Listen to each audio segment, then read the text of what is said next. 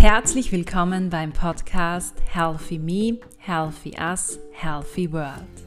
Das ist dein Podcast für mehr Gesundheit und Wohlbefinden in deinem Leben. Mein Name ist Barbara Sabo. Ich bin Gesundheitswissenschaftlerin und Hochschullehrende im Bereich der Gesundheitsförderung. Mit diesem Podcast möchte ich dich gerne dazu inspirieren, mehr Gesundheit und Wohlbefinden in deinen Alltag und in den Alltag deiner Mitmenschen zu bringen. Damit leistest du einen wesentlichen Beitrag zur Schaffung gesunder Lebenswelten. Ich freue mich, dass du hier bist und reinhörst. Hallo und herzlich willkommen bei Folge Nummer 38. Ich freue mich wieder sehr, dass du dabei bist. Heute, also in dieser Folge, geht es wie versprochen um das Thema Sinn erleben und Gesundheit. Und mit diesem Thema knüpfe ich eigentlich an die beiden vorhergehenden Podcast-Folgen an. Also zunächst einmal an die Folge Nummer 36, in der ich ein Interview mit Lara von Laras Lebensglück geführt habe.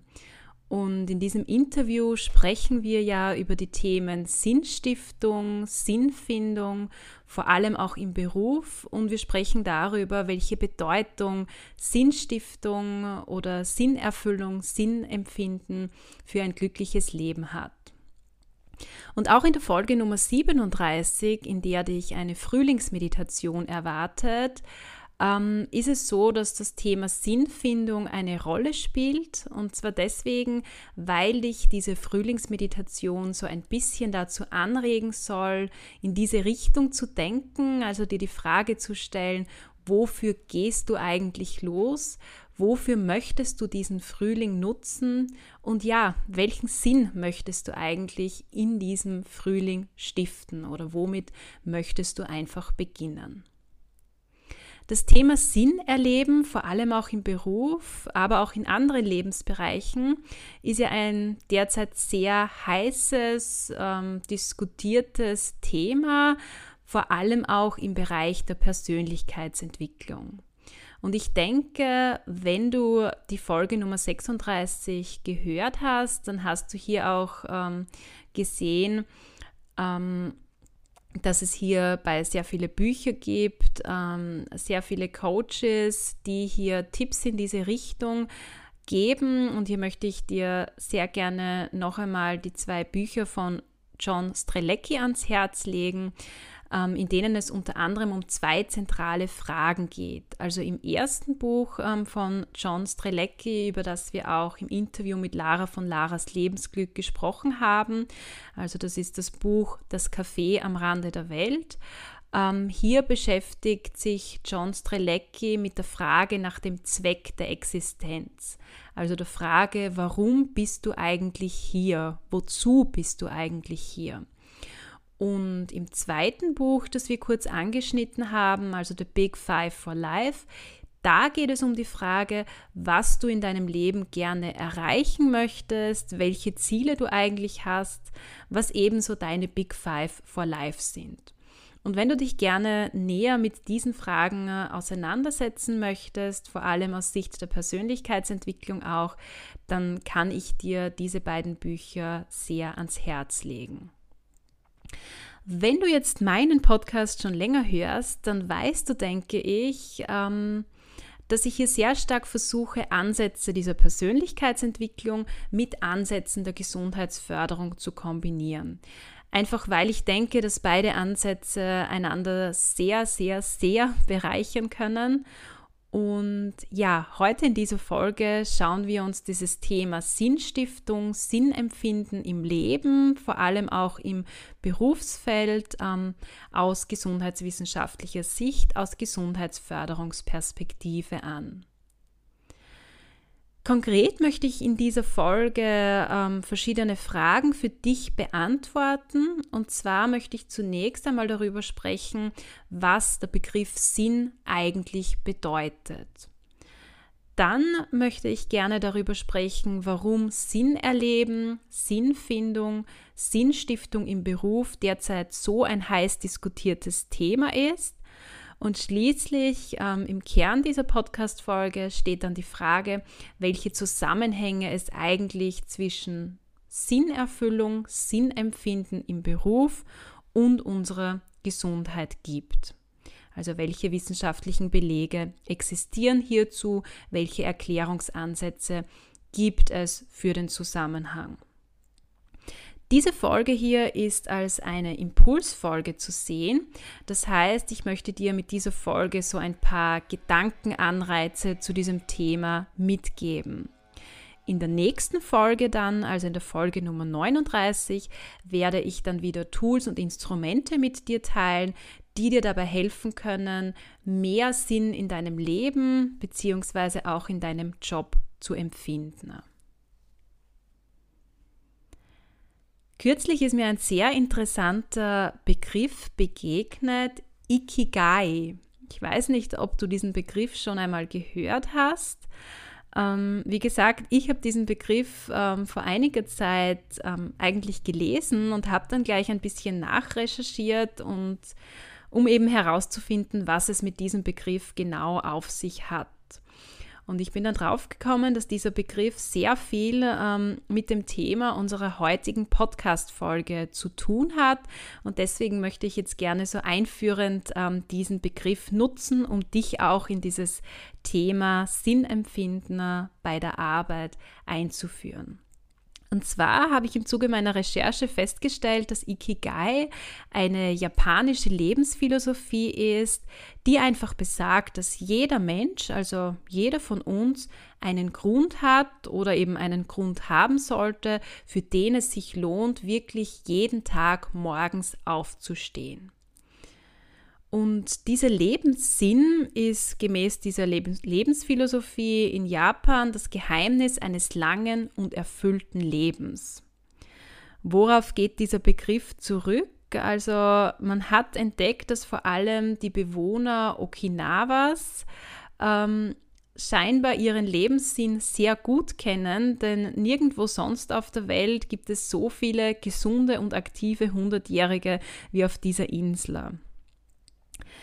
Ähm, ich habe mich dann noch ein bisschen näher in diese Lebensphilosophie eingelesen und ähm, dann auch herausgefunden, ähm, dass man gemäß diesem Konzept davon ausgeht, dass eben manche Menschen ihren Ikigai, also ihren Lebenssinn bereits früh im Leben finden, während andere vielleicht ähm, länger brauchen, um so ihren Lebenssinn zu finden bzw. zu gestalten, zu entdecken auch.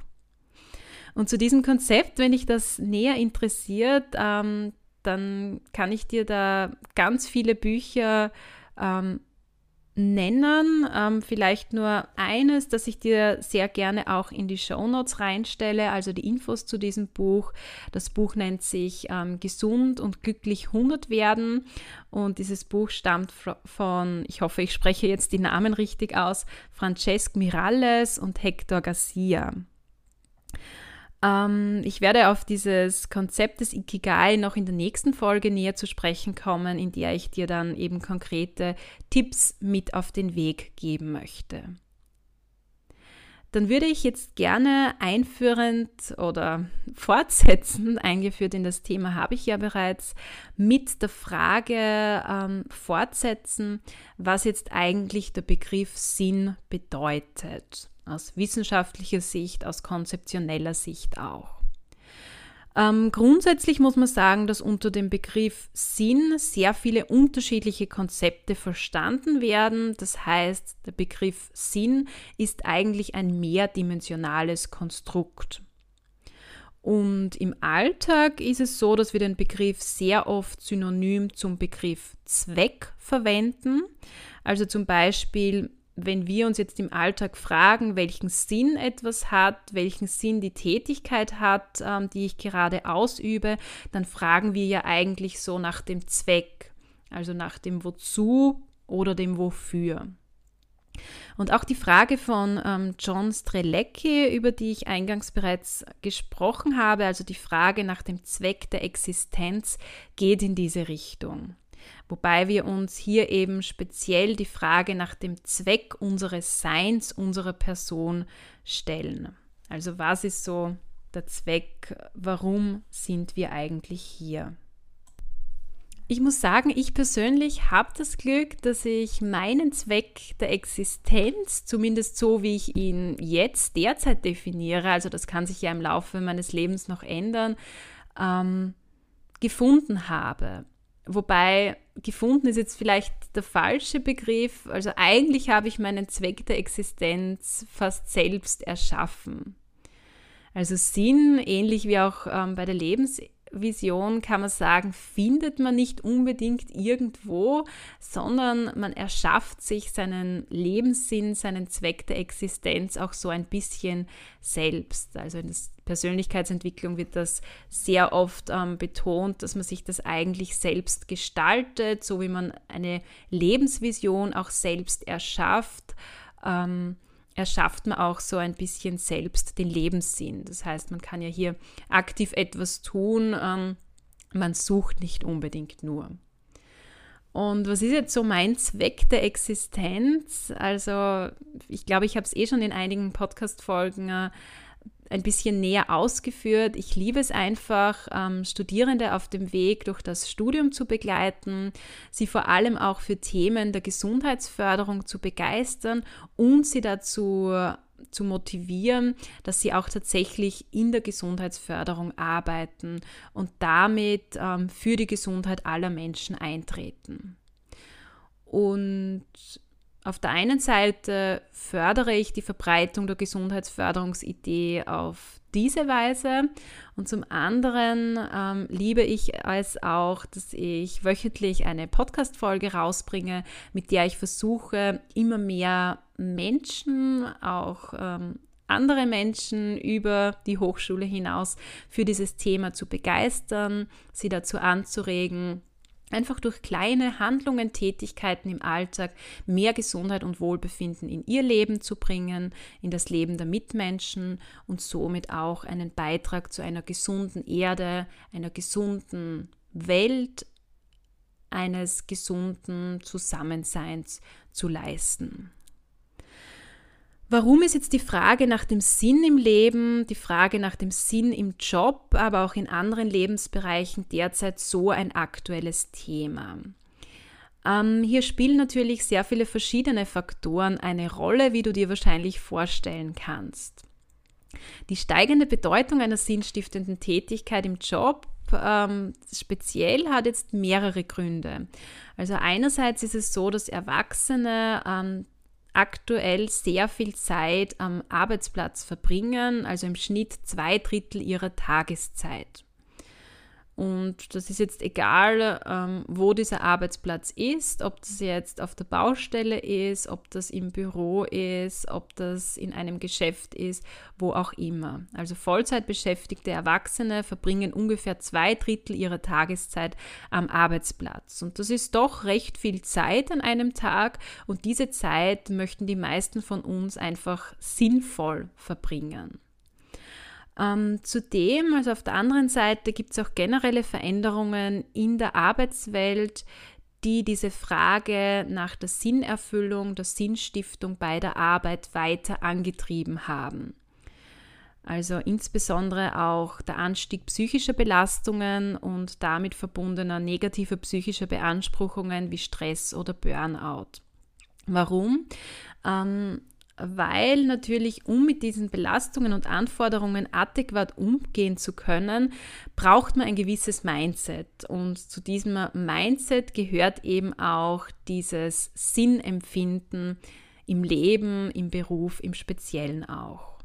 Und wenn man weiß, warum man mit bestimmten Anforderungen konfrontiert ist und auch einen Sinn in diesen Anforderungen sieht, dann ist es weniger wahrscheinlich, ähm, dass diese Anforderungen ähm, belastend wirken und in weiterer Folge zu negativen psychischen Beanspruchungen führen. Ähm, auf einen Grund möchte ich noch eingehen, warum diese Frage nach dem Sinnempfinden, der Sinnstiftung bei der Arbeit heute eine so große Bedeutung hat. Und zwar ähm, liegt das daran, dass heutzutage unter anderem auch aufgrund des steigenden Wohlstandes die Funktionen der Arbeit, die wir ausüben, einfach vielfältiger geworden sind. Also ursprünglich diente der Job früher eher rein zur Bestreitung des Lebensunterhalts, während wir heute mit unserem Job, mit unserem Beruf auch eigene Lebensziele verfolgen, uns persönlich weiterentwickeln möchten, uns auch selbst verwirklichen möchten. Und das hat auch sehr viel äh, mit dem Wertewandel der Gesellschaft zu tun. Man könnte jetzt so zugespitzt sagen, dass der Wert Sinn den Wert Sicherheit im Berufsleben so ein bisschen abgelöst hat. Wir sprechen jetzt sehr viel über das Thema Sinnfindung, Sinnstiftung im Beruf. Was ich jetzt an dieser Stelle unbedingt betonen möchte, ist, dass Sinnfindung natürlich nicht nur in Jobs als Angestellte oder Arbeiter, Arbeiterinnen oder aber auch als Selbstständige passieren kann, sondern Sinn empfinden kann und sollte auch ähm, in anderen Lebensbereichen stattfinden. Also es gibt auch sehr viele Frauen aber auch Männer, die zum Beispiel völlig in ihrer Rolle als Mutter oder Vater beziehungsweise als Hausfrau oder Hausmann aufgehen und hier ihre Sinnerfüllung haben. Ja, und die Covid-19-Pandemie hat jetzt noch mehr Menschen dazu angeregt, sich auch selbst individuell intensiv Gedanken über ihren Lebenssinn zu machen, beziehungsweise sich auch die Frage zu stellen, erfüllt mich mein bisheriger Job oder welcher Job, welche Tätigkeit macht mich eigentlich glücklich, welchen Beitrag ähm, möchte ich für die Welt leisten. Was ist auch so unter Anführungszeichen meine Medizin für die Welt? Was möchte ich der Welt ähm, geben? Jetzt gab es in den letzten Jahren, auch bereits vor der Covid-19-Pandemie, einige Studien in unterschiedlichen Ländern, die klar zeigen, dass Sinnfindung im Job für die meisten Menschen sehr, sehr wichtig ist, sogar wichtiger ist als Gehalt oder Lohn. Im deutschsprachigen Raum zum Beispiel gibt es hier den IGA-Report 43 aus dem Jahr 2019, ähm, den ich dir sehr gerne in den Show Notes verlinke. Und dieser IGA-Report zeigt, dass Personen besser mit Arbeitsbelastungen umgehen können, wenn sie ihre Arbeit als sinnvoll erleben. Sie sind dann zumeist auch ähm, motivierter bei der Arbeit. Und besonders wichtig ist es den meisten dabei, dass sie bei der Arbeit, bei der Ausführung ihrer Tätigkeiten authentisch sein können und dass sie ihre Potenziale abrufen können. Was aber noch sehr wesentlich ist, was in dieser Befragung noch ermittelt wurde, ist, dass Sinnstiftung in der Arbeit zwar wichtig ist, aber auch in allen anderen Lebensbereichen gegeben sein sollte. Also hier spielt auch sehr stark das Thema der Work-Life-Balance bzw. der Life-Domain-Balance eine ganz wichtige Rolle. Vielleicht hast du jetzt auch aus meinen bisherigen Ausführungen schon so ein bisschen herausgehört, was Sinnfindung, Sinnstiftung im Leben, speziell auch im Beruf, mit unserer Gesundheit zu tun hat. Das heißt, ähm, wir haben jetzt bereits darüber gesprochen, dass ein Sinnerleben am Arbeitsplatz ähm, einen besseren Umgang mit Belastungen, Anforderungen begünstigen kann. Und genau diese Erkenntnis lässt sich eigentlich in ein ganz wichtiges Konzept von Aaron Antonowski einordnen, über das ich jetzt mit dir sprechen möchte, und zwar in das sogenannte Konzept des Kohärenzsinns, des Kohärenzgefühls. Wenn du in meine Podcast-Folge Nummer 2 ähm, reingehört hast, dann kannst du dich vielleicht noch an die Geschichte von Aaron Antonowski erinnern. Also Aaron Antonowski ist ja ein ganz wesentlicher Begründer der Gesundheitsförderung und jetzt vielleicht noch einmal zur Erinnerung kurz diese Geschichte. Er hat ähm, den Gesundheitszustand von Frauen, die im Holocaust waren, mit jenem von Frauen, denen dieses Schicksal nicht auferlegt wurde, verglichen. Und wie zu erwarten ist, hat er zunächst einmal festgestellt, dass Frauen, die im Holocaust waren, auch viele Jahre später noch einen schlechteren Gesundheitszustand hatten als Frauen, die nicht im Holocaust waren. Interessanterweise gab es aber auch Frauen, die zwar im Holocaust waren, die aber einige Jahre später über einen relativ guten psychischen und körperlichen Gesundheitszustand berichteten.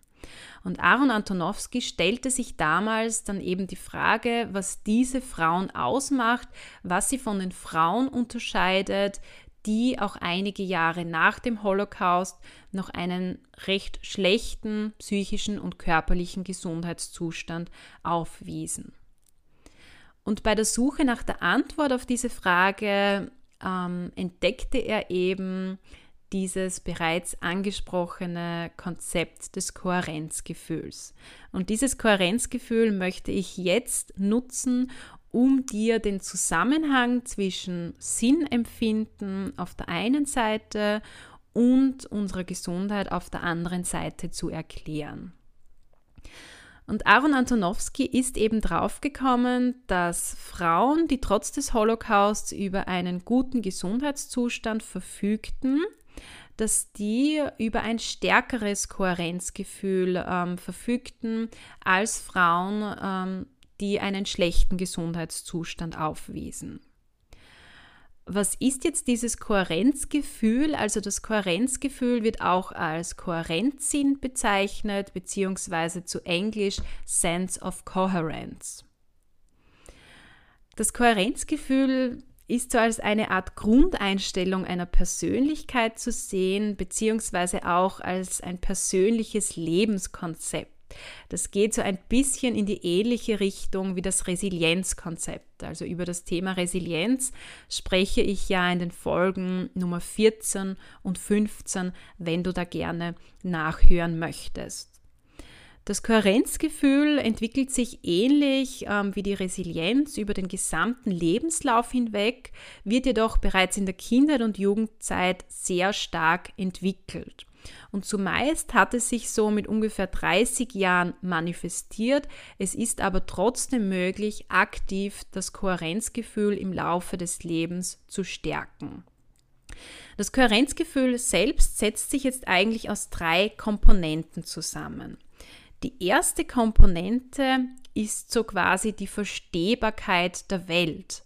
Das heißt, inwieweit ist eine Person dazu in der Lage, die Welt und das, was so tagtäglich passiert, zu verstehen, einzuordnen und auch als strukturiert wahrzunehmen. Das ist so die eine Komponente des Kohärenzgefühls, die Verstehbarkeit. Die zweite Komponente ist die Handhabbarkeit. Hier geht es darum, inwieweit eine Person daran glaubt, dass, wenn schwierige Situationen kommen, wie jetzt auch aktuell die Krise natürlich, dass sie ausreichend Ressourcen hat, um mit diesen schwierigen Situationen, mit diesen Anforderungen umzugehen. Und die dritte Komponente, das ist jetzt die Komponente, die uns besonders interessiert, ähm, die zu unserem Thema der Podcast-Folge passt, das ist die Sinnhaftigkeit. Das heißt, hier geht es um die Frage, inwieweit es einer Person gelingt, Anforderungen des Lebens eben nicht als Belastungen, sondern als Herausforderungen zu sehen, für die es sich lohnt, ähm, sich zu engagieren, sich einzusetzen bzw. Zeit und Kraft zu investieren. Ich möchte jetzt gerne versuchen, das so ein bisschen an einem Beispiel für dich zu erklären, damit es vielleicht ähm, noch deutlicher wird, was mit diesem Kohärenzgefühl gemeint ist, beziehungsweise wann eine Person über ein hohes Kohärenzgefühl verfügt. Also wenn wir jetzt eben den Arbeitsplatz hernehmen, dann verfügst du laut Aaron Antonowski dann über ein hohes Kohärenzgefühl, zumindest in deiner Arbeitswelt, wenn du ähm, die an dich gestellten Aufgaben, wie jetzt zum Beispiel das Durchführen bestimmter Tätigkeiten oder auch das Lösen von Konflikten, nachvollziehen kannst. Sagen wir, du weißt, was zu tun ist und warum es zu tun ist. Das wäre so quasi einmal diese Komponente der Verstehbarkeit. Außerdem weißt du, dass du die Aufgaben bewältigen kannst, dass du ausreichend Ressourcen hast, die dir eben beim Bewältigen deiner Aufgaben, der Anforderungen an dich helfen können. Das wäre so die Komponente der Handhabbarkeit. Und Du siehst einen Sinn in deinen Aufgaben, in der Erledigung deiner Aufgaben, einen gewissen Nutzen, einen Zweck. Das heißt, du betrachtest dein Tun als für dich bedeutsam. Das wäre so diese Komponente der Sinnhaftigkeit. Und Aaron Antonowski betont auch, dass gerade diese dritte Komponente des Kohärenzsinns, eben dieses Erleben von Sinnhaftigkeit, eigentlich die wichtigste der drei Komponenten ist. Aaron Antonowski hat übrigens auch einen Selbsttest entwickelt, mit dem du feststellen kannst, wie stark dein Kohärenzgefühl ausgeprägt ist. Sehr gerne stelle ich dir auch dazu wieder Infos in die Show Notes. So, und ich glaube, jetzt hast du bereits ähm, gesehen, was dieses Thema Sinnstiftung, Sinnempfinden mit Gesundheit zu tun hat. Aber vielleicht stellst du dir jetzt auch noch die Frage, welche Belege es konkret ähm, zu, zum Zusammenhang zwischen dem Kohärenzgefühl und gesundheitlichen Parametern über diese Ergebnisse der Studie von Aaron Antonowski hinaus noch gibt. Und diese Frage möchte ich dir natürlich gerne beantworten. Also es liegen derzeit sehr viele Untersuchungen vor, die aufzeigen, welche positiven gesundheitlichen Effekte ein stark ausgeprägtes Kohärenzgefühl auch speziell in Krisenzeiten ähm, hat oder haben kann. Also es gibt zum Beispiel einige Belege, die zeigen, dass verschiedene Systeme unseres Organismus, wie jetzt etwa das, Nerv das zentrale Nervensystem, das Hormonsystem, aber auch das Immunsystem positiv beeinflusst werden. Ähm, außerdem gibt es einige Studien, die zeigen, dass ein hohes Kohärenzgefühl positive Stressreaktionen begünstigt und sich auch positiv auf das Gesundheitsverhalten einer Person auswirken können. Die eigene Gesundheit bewerten Personen, die über ein höheres Kohärenzgefühl verfügen, außerdem besser als Personen, die hier niedrigere Werte aufweisen. Und es gibt auch einige Belege, die darauf hindeuten, dass ein niedriges Kohärenzgefühl oft mit psychosozialen Störungen wie Ängstlichkeit oder Depression ähm, verbunden ist. Umgekehrt gibt es einige Hinweise darauf, dass Personen mit hohem Kohärenzgefühl ähm, Krankheitsereignisse besser bewältigen können als Personen mit niedrigem Kohärenzgefühl. Ähm, übrigens gibt es mittlerweile auch sehr viele Untersuchungen, in denen im Speziellen auch die Wirkung des Kohärenzgefühls während der Covid-19-Pandemie auf die Gesundheit ermittelt wurde. Aber ich glaube, das würde jetzt den Rahmen sprengen, wenn ich auch auf diese Studienergebnisse im Detail eingehe. Vielleicht nur kurz so zusammenfassend. Also ähnlich wie bei der Resilienz zeigt sich auch hier beim Kohärenzgefühl, dass Personen, die über ein hohes Kohärenzgefühl verfügen, dass diese Personen besser mit der Krise umgehen können und es bei diesen auch weniger wahrscheinlich ist, psychische, äh, psychische Störungen oder Erkrankungen zu entwickeln als eben bei Personen, die über ein niedriges Kohärenzgefühl verfügen.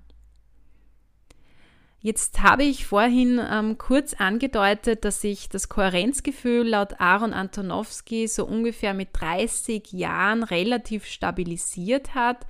Aber hier möchte ich noch einmal betonen, dass es wirklich so ist, dass man individuell das Kohärenzgefühl bewusst stärken kann. Und das kann man vor allem dadurch, indem man versucht, auf unterschiedlichen Ebenen Ressourcen aufzubauen. Also da haben wir wieder so diesen Kernaspekt der Gesundheitsförderung, diese Ressourcenorientierung, dieses bewusste Wahrnehmen und auch Nutzen von Ressourcen im Alltag. Wenn dich dieses Thema näher interessiert, kannst du gerne ähm, in die Folge 2 reinhören. Und zwar kann man das Kohärenzgefühl bewusst ähm, stärken, indem man versucht, personale Ressourcen aufzubauen, also Ressourcen in deiner Person selbst, wie zum Beispiel eine optimistische Lebenseinstellung oder das Erleben von ähm, Selbstwirksamkeit und wie kannst du diese personalen Ressourcen aufbauen? Die kannst du natürlich sehr gut aufbauen, indem du ähm, Persönlichkeitsentwicklung betreibst. Ähm, weitere Ressourcen, die dir dabei helfen können, das Kohärenzgefühl zu stärken, sind Ressourcen im sozialen Bereich, also sowohl in der Familie, wie zum Beispiel der familiäre Zusammenhalt, den man ja selbst auch aktiv fördern kann, aber auch sonstige soziale Ressourcen sind hier von Relevanz, wie soziale Ressourcen im Freundeskreis, aber auch im Arbeitsteam zum Beispiel. Und da spielen sowohl ähm, schwache Beziehungen, sogenannte Weak Ties, als auch starke Beziehungen, sogenannte Strong Ties, eine Rolle. Auch zu diesem Thema findest du bereits eine Podcast-Folge zum, ähm, und zwar nennt sich die der Einfluss des sozialen Netzwerkes auf unsere Gesundheit. Ist auch eine der ersten Podcast-Folgen. Leider habe ich jetzt die Nummer ähm, nicht auswendig in dem im Kopf, aber ich glaube, du findest sie, wenn du sie suchst. Ja, und jetzt abschließend noch ähm, vielleicht, was ich noch erwähnen möchte, zusätzlich zu diesen wissenschaftlichen Belegen, zu den positiven Wirkweisen eines stark ausgeprägten Kohärenzgefühls auf die Gesundheit, gibt es auch einige Studien, die speziell zeigen, dass das Erleben von Sinn bei der Arbeit als eben diese eine Komponente des Kohärenzgefühls sich positiv auch auf die Mitarbeitergesundheit im Speziellen auswirken kann. Also zum Beispiel im Fehlzeitenreport 2018 von Badura et al auch ähm, die Infos zu ähm, dieser Literaturquelle stelle ich dir sehr gerne in die Shownotes rein. In diesem Fehlzeitenreport wurde zum Beispiel festgestellt, dass wenn Mitarbeiter und Mitarbeiterinnen ihre Arbeit als sinnstiftend erleben, dass es dann zu weniger Fehlzeiten kommt und auch zu weniger gesundheitlichen Beschwerden am Arbeitsplatz.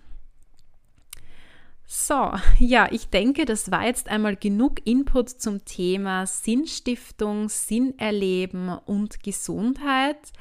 Und wie bereits angekündigt, werde ich dir beim nächsten Mal, also in der Folge Nummer 39, dann sehr gerne konkrete Tools mit an die Hand geben, die dir auf dem Weg zu mehr Sinnstiftung bzw. Sinnerleben bei der Arbeit, aber auch in allen anderen Lebensbereichen behilflich sein können.